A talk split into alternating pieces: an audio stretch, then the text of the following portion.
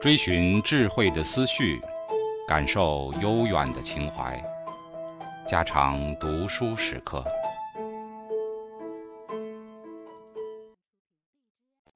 警告：慎入，非专业朗读，听后可能出现且不仅限于挺尸等严重不适，另切勿洗耳，以免污染水源。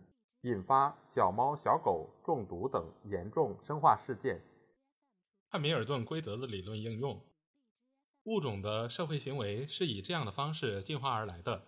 在每一个能够激发不同行为的情境中，个体都会根据适合于该情境的关系系数来评估周围的人以及他自己的适应性。乍看之下，汉密尔顿的内涵适应性理论似乎意味着存在多少种亲属关系。人类就应该进化出多少种心理适应器来解决每一种亲属关系所包含的适应性问题？但是汉密尔顿的理论并不是说这样的心理机制一定会得以进化。毕竟有很多物种根本不和他们的亲属一起生活，所以自然选择也就不可能塑造出特定的亲属机制。不过，倘若涉及亲属关系的心理机制真的能够得到进化，那汉密尔顿的理论倒是可以预测这些亲属机制的一般形式。在上一章中，我们曾经讨论过许多特定的抚养问题，而且还对各种抚养机制，比如对子女的不同偏爱程度的进化证据做过评论。在对子女的偏爱程度上，父母所依据的特征是他们父母身份的确定性以及子女的繁殖价值。内涵适应性理论把亲子关系看作是亲属关系的一种特例，尽管是一种非常重要的特例，因为亲代抚育仅仅代表了个体对携带有自身基因拷贝的载体的一种投资方式而已。在人类的进化历史中反复出现的其他亲属关系，还有同胞、半同胞、祖父母、祖孙等等。下面我们来考察这几种亲属关系，看看这些关系。引发了哪些适应性问题？同胞、兄弟姐妹带来了非常独特的适应性问题，而且在人类的进化历史中不断的反复出现。首先，兄弟姐妹是一种主要的社会联盟，毕竟你和你的同胞的遗传相关度是百分之五十。但与其他亲属不同的是，同胞也是争夺父母资源的主要竞争者。正如我们在第七章看到的那样，父母已经进化了对部分子女的偏爱。亲子冲突理论告诉我们，父母和子女很难在最佳利益的观点上达成共识，这就使得子女们一直面临这样一个适应性问题：为了从父母那里获得资源而相互竞争。鉴于存在这样的冲突，所以我们不会奇怪为什么同胞之间的感情总是爱恨交织、自相矛盾。在一项引人注目的研究中，科学家提出。由父母所施加的适应性问题，为子女们创造出了不同的生态位，其中的差别主要取决于出生的顺序。具体而言，由于父母常常偏爱长子女，所以一般来说，长子女都较为保守，更有可能维持现状。但是次子女却很难通过维持现存的结构来获得资源，所以他们需要依靠反叛行为才能达到目的。根据科学家的观点，接下来出生的子女。特别是中间的子女，会发展出一种更加叛逆的人格，因为如果维持现存的次序，他们获得的资源将是最少的。然而，幼子女往往会得到父母较多的投资，因为父母通常会停止对其他孩子的关注，将主要精力和资源都投资在他们最后这个直接的繁殖载体上。进化心理学家已经找到了支持这些预测的部分证据。他们发现，与长子和幼子相比，中间出生的子女在家庭稳定性和对家庭的认同上的评分更低。比如，中间出生的子女很少把遗传亲属当做他们觉得最亲近的人，他们也不大可能成为掌管谱系关系的角色。上述结果和其他研究发现，为科学家的理论提供了支持。出生顺序会影响个体对生态位的选择。长子女更有可能和父母建立牢固的感情，认为父母是可以依靠的对象；而中间出生的子女则更有可能向家庭之外的人寻求联盟。有趣的是，即使父母平等的对待每一个孩子，中间出生的子女所获得的总投资仍然是最少的。其中的原因在于，长子女在生命早期得到了父母的全部投资，因为当时其他孩子尚未出生；而在哥哥姐姐建立自己的家庭之后，幼子女就可以完全享有父母的所有资源。相反，中间出生的子女总是要和其他人分享父母的资源，因为他们的全部成长过程中一直有同胞在其左右，所以。即使父母努力的公平的对待每一个子女，中间出生的子女还是会吃亏。这也许正是中间出生的子女对他们的家庭缺乏认同感的原因所在。显然，关于出生顺序对亲属关系稳定性的微妙影响，我们还需要进行进一步的研究探讨。同胞与半同胞亲属关系的另一个问题是：同胞到底是全同胞还是半同胞？这一点在理论上非常重要。比如说，你和你的同胞有一个共同的母亲，但你们有同一个父亲吗？这种差别之所以在理论上特别重要，是因为全同胞的遗传相关度为百分之五十，而半同胞的遗传相关度则只有百分之二十五。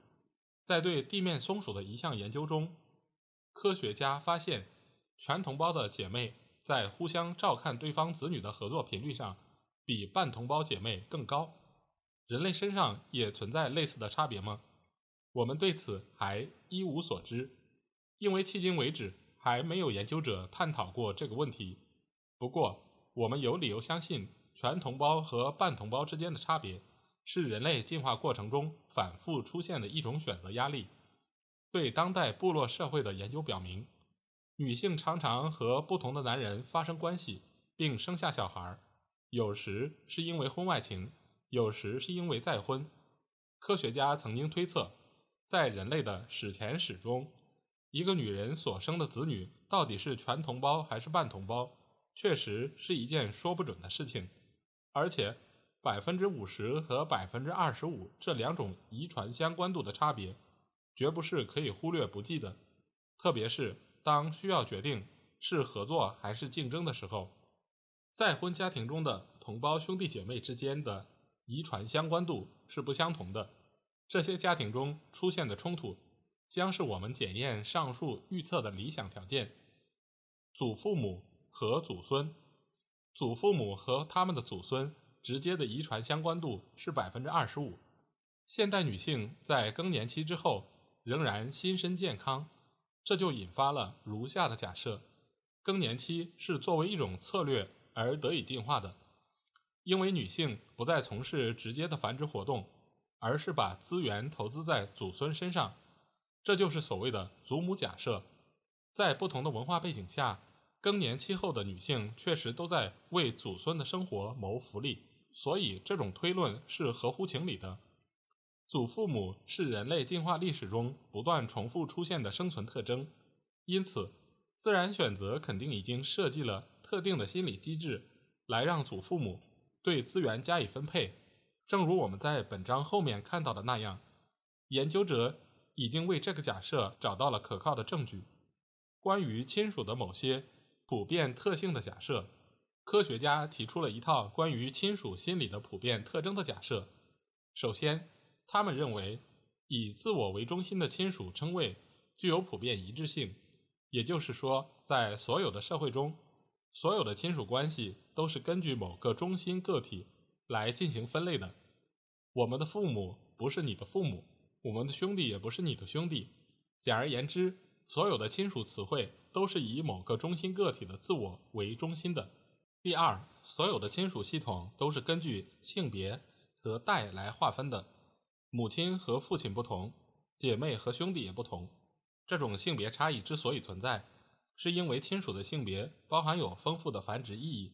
比如，母亲和子女之间的血缘关系是确定无疑的，但父亲却不尽然。儿子可以通过多个配偶而获得广泛的繁殖成功，但女儿却不行。总之，亲属成员的性别对他所面对的适应性问题具有决定性的意义。所以，所有的亲属系统都是按照性别来划分的。第三。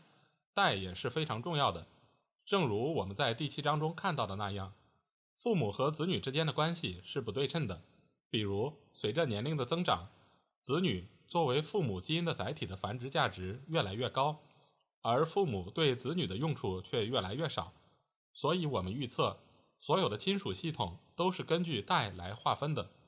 第四，亲属关系都是根据亲疏程度来排列的，而亲近程度又与遗传关系密切相关。简而言之，亲疏程度的情感认同和文化认同，应该和遗传关系的疏密相对应。很明显，这个预测并没有说人们必定能够意识到基因、繁殖或遗传关系。第五，亲属之间的合作程度和稳定性是他们之间遗传相关度的函数。比如说，当你需要帮助时，近亲为你提供帮助的可能性应该远大于远亲。另外，近亲之间在互惠活动中的不平衡现象，比如你送给亲属食物或礼物，但不需要回报，常常被认为是可以接受的。但是当亲属的遗传相关度下降时，可接受的程度也随之降低。特别是当两人之间没有遗传关系时，比如朋友，这种不平衡现象应该是最让人不能接受的。总之，亲属之间的合作和冲突。应该可以从遗传相关度中得到预测。人们在遇到麻烦时，应该向近亲求援，而不是远亲。无论是哪一种利益冲突，它在近亲中应该比远亲中更容易化解。内涵适应性理论的第六个应用是：大家庭中的长者会鼓励或强迫年轻人对旁系亲属，即非直系亲属，比如兄弟姐妹、堂表亲、外甥、侄子等。表现出更多的利他合作行为。假设一位年长男人的亲属包括一个儿子、一个姐姐以及姐姐的一个儿子。从这个年长男人的角度来看，他姐姐的儿子，即他的外甥，和他的遗传相关度为百分之二十五，是他的内涵适应性载体的重要组成部分。但从他儿子的角度来看，这个人只是一个表兄弟而已，遗传相关度仅为百分之十二点五。根据汉密尔顿规则，他为表兄弟所做的任何牺牲，都至少应该产生八倍的收益才行。所以，这个年长男人的儿子向他姐姐的儿子，即男孩的表兄弟提供的任何帮助，都对这个年长男人的自身的内涵适应性更为有利。总之，内涵适应性理论的一个非常明确而有趣的应用是：大家庭中的年长者。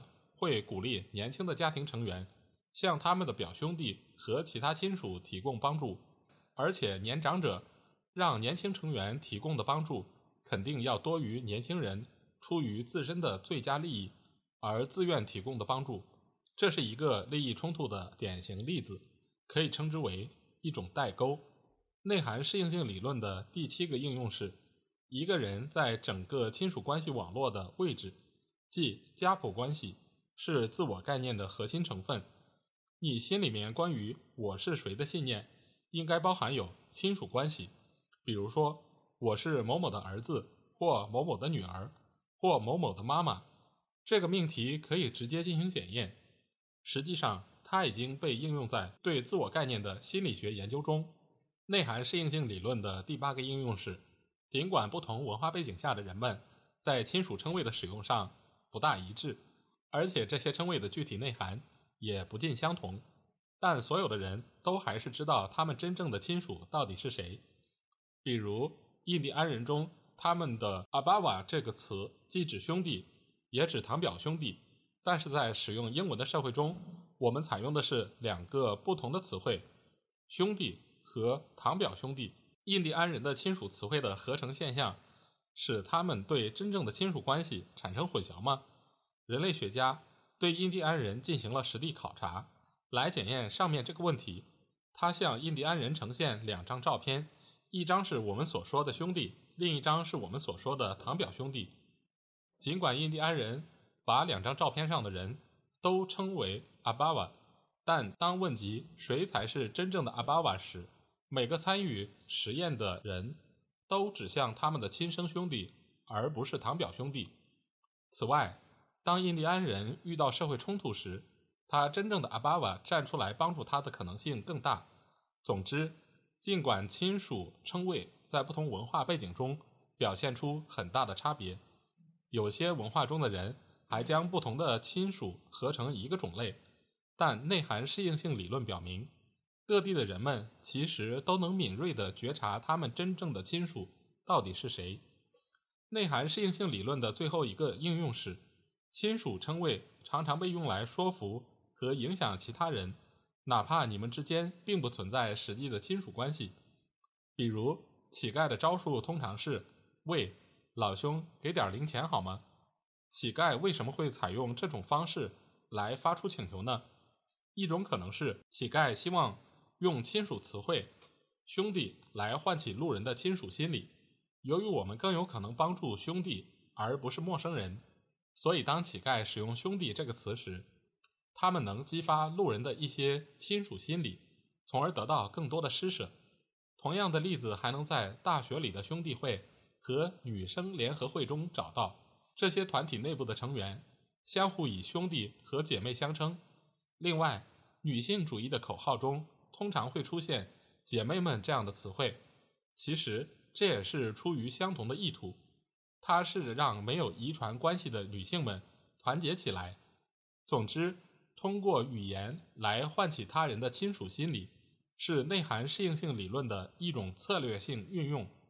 这个假设能够经得起实际的检验。